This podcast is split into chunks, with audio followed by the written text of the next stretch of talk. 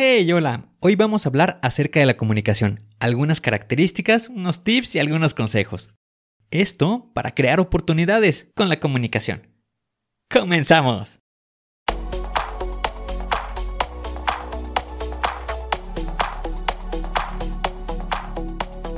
Bienvenido a Planea y Organiza. Para sobresalir en el trabajo es necesario contar con las estrategias para poder crear planes y organizarte de la mejor manera. Con esto se reducirán los problemas como el estrés y la incertidumbre. Para que tenga resultado, lo más importante es aplicar las herramientas. En Planea y Organiza hablamos de las estrategias que se utilizan en las mejores industrias, para que así tú puedas saber qué hacer, cómo proceder y encontrar un porqué. Por último, te ayudamos dándote los pasos a seguir en cada estrategia para que los apliques en tu oficina y así puedas llegar a la meta crecer de manera profesional y personal.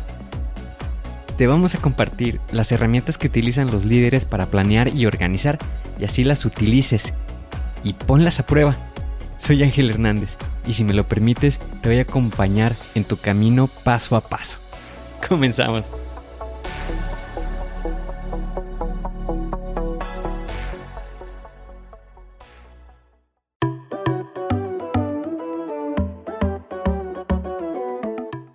Algunas ocasiones nos sentimos agobiados por eh, no saber cómo comunicarnos.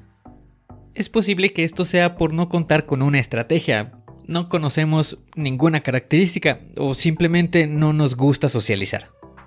Y entiendo ese sentimiento porque yo no sabía cómo iniciar una conversación o no sabía qué hacer después de un hola, ¿cómo estás? Por eso te quiero compartir una estrategia que te puede ayudar a comunicarte de una mejor manera. Esto para que te puedas sentir más tranquilo y reduzcas el estrés.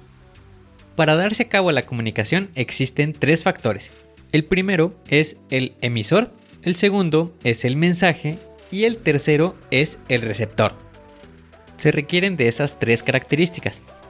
Por lo que con estos tres factores podemos tener dos tipos de comunicación. La comunicación lineal y la comunicación en dos vías.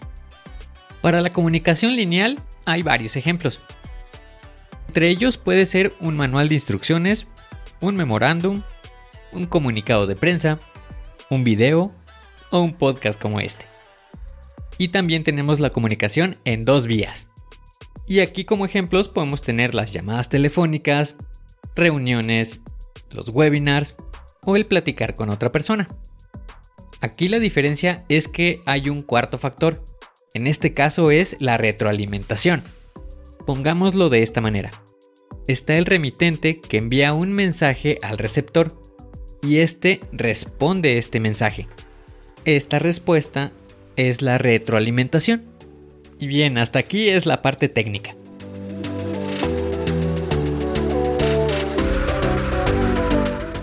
Y bien, ¿y ahora cómo puedo tener una mejor comunicación?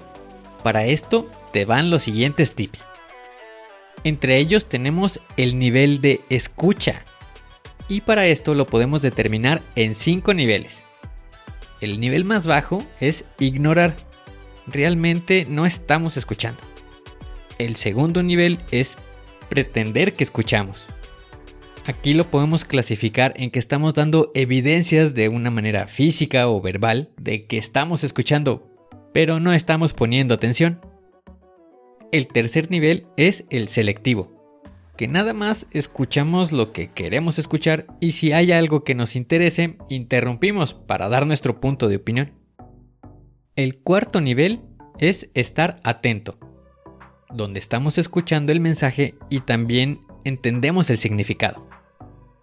Y el quinto nivel es el empático, que es en donde comprendemos el mensaje y también comprendemos el punto de vista de la otra persona, el por qué y el cómo nos lo está diciendo. Pone en práctica esta estrategia. Cuando estés platicando con alguien, identifica qué nivel de escucha es el que estás teniendo. Ahora te voy a dar unos tips que te pueden ayudar en tu comunicación.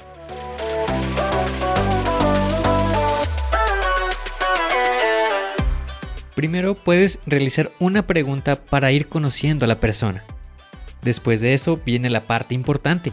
Intenta ver cómo se está expresando la persona mientras te está respondiendo. Mientras esté haciendo eso, no interrumpas a la persona. Deja que termine de dar su respuesta. Mientras esté haciendo eso, expresa emoción, pero sutilmente. Ya una vez que haya terminado, responde apropiadamente. Con esto también me refiero a que continúes con el tema. Para esto le puedes decir que te continúe explicando más, o que te dé un ejemplo, o cómo es que lleva a cabo esa actividad. Recuerda ser un buen oyente. Y también anima a los demás a hablar de sí mismos. Otro punto también que te puede ayudar es hablar en términos de interés de la otra persona.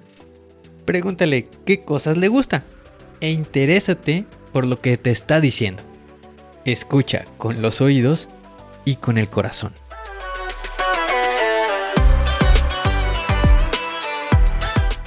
Utiliza estas estrategias, ponlas en práctica.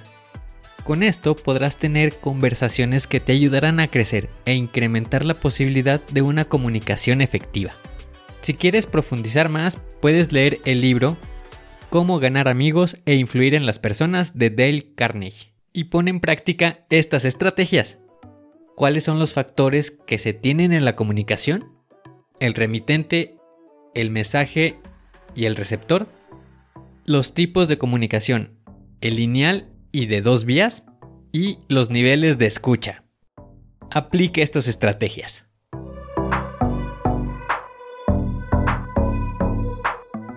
Hoy tienes la oportunidad de hacer un plan, de poder organizarte, de ser mejor.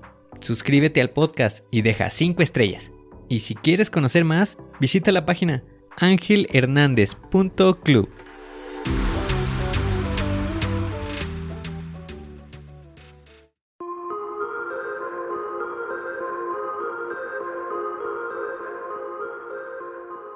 ¿Y ahora qué sigue? ¿Cuál es el siguiente paso que tienes que dar? Lo más importante es iniciar hoy, paso a paso. Pero empieza para estar más cerca de alcanzar tu meta. Las herramientas de las que hemos hablado ya las conoces, pero el problema es que no las utilizamos. No las pierdas en el olvido. Continúa utilizándolas y así continuarás mejorando. Sé mejor que ayer. Te espero en el siguiente episodio para continuar creciendo. Te espero aquí, en Planea y Organiza. Pero recuerda, la fuerza está en ti. Respira fuerte, concéntrate y haz que suceda.